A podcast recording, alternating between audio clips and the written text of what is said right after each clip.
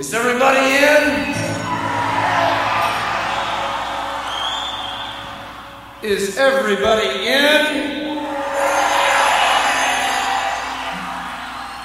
Is everybody in? The ceremony is about to begin.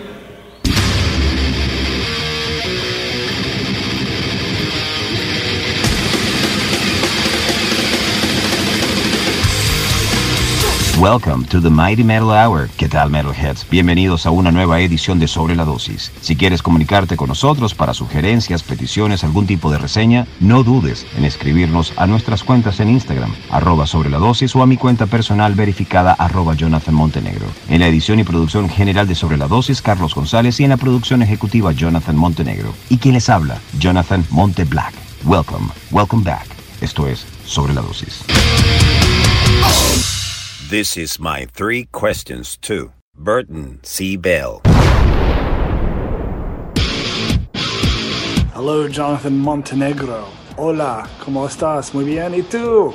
All is well for me, and uh, I'm grateful once again for your support uh, for all these years, but I'm also grateful for booking me for a cameo once again. That's pretty awesome. Uh, I'm absolutely uh, happy that you're part of this. So, um, and you're doing it again. So you have three questions for me, and um, see how well I can answer them. First question: My first metal record. Well, obviously I've been a music fan for most of my life, and I've been buying records for most of my life. But the first metal record I ever purchased was I was in high school actually. I'm a late bloomer on metal, but uh, I was ninth grade, and it was 1983, and I purchased Iron Maiden, Number the Beast, which was a fantastic album. Uh, first I heard it, blew my mind. Uh, obviously, being in ninth grade, the um, the artwork was way really into it because uh, that's the kind of uh, art I was into. Devil worshipping, satanic, and uh, you know anything that went against the church of the day. Of course, I was you know living in Texas, and uh, you know my parents made me go to church and listening to Iron Maiden of the Beast. Listening to Iron Maiden of the Beast, uh, that's all I thought of while I was sitting in church. So, fuck the church. Uh, that kind of went awkward. Your second question, my top three horror movies. Again, I'm a big fan of movies. Been watching films my whole life. Uh, you know, on Cinemax, HBO, in the theater, you name it. I've seen a lot of movies. But my top three horror films, I can name the first two easily: The Exorcist and Alien. Those are my first top two. The top third one, I think uh, has to be another, has to be a John Carpenter film. And I think The Fog is pretty dang cool. Fog is a great film. And my favorite country to visit and why? Well, that's two questions. I love traveling. I love traveling around the world. But um, gotta say that uh, first, mo- first one that comes to mind is France. I love France. I love the food. I love the people. Love the countryside. The fans are great. I've always had a great time in France. I even lived in France for about three months, if you call it living, but it was in Paris. And uh, it's fantastic. So um, I look forward to getting back to Europe. I love all of Europe in general, but France is always a good time. Thank you for booking me. Absolutely grateful. And Ascension Watchers will be on tour very soon, well, in February. And I hope I see you there. Rock on.